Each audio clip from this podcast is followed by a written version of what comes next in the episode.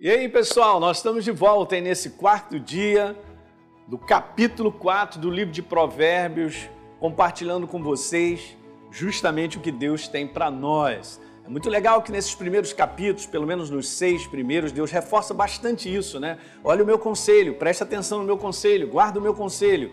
E aí Deus dá é, declarações a respeito das consequências disso, que são gloriosas, são maravilhosas. Eu vou pegar hoje o capítulo 4 para ler três versículos para vocês. Veja o verso número 10, 11 e 12, ok? Está escrito assim: Filho meu, de novo, está vendo? Olha como é que Deus repete. Se você for fazer uma pesquisa dos seis primeiros capítulos, são fantásticos. Quantas vezes você vai encontrar, filho, presta atenção, filho, presta atenção, filho, presta atenção. É Deus falando comigo contigo. Muitas vezes as pessoas não entendem, ah, pastor, eu não sei ouvir a voz de Deus. Eu quero te falar, a palavra de Deus é a voz de Deus para você. Toma posse por fé dessa verdade, abrace isso.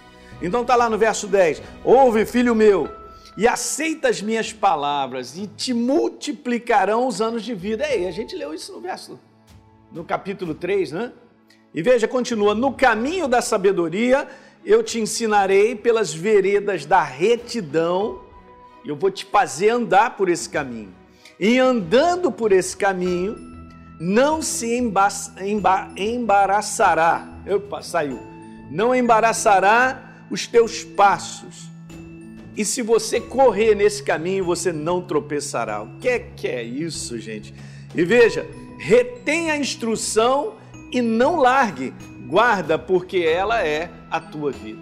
Então, esse conceito, gente, de a gente achar que a nossa vida é tudo que a gente tem no nosso redor e aquilo que a gente deseja e quer nesse mundo, eu vou te falar o que você tem de riqueza é a vida dele, é o conselho dele.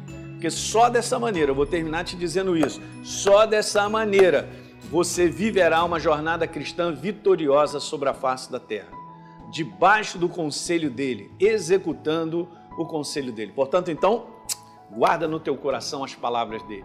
Legal? A gente se vê então amanhã. Um grande abraço.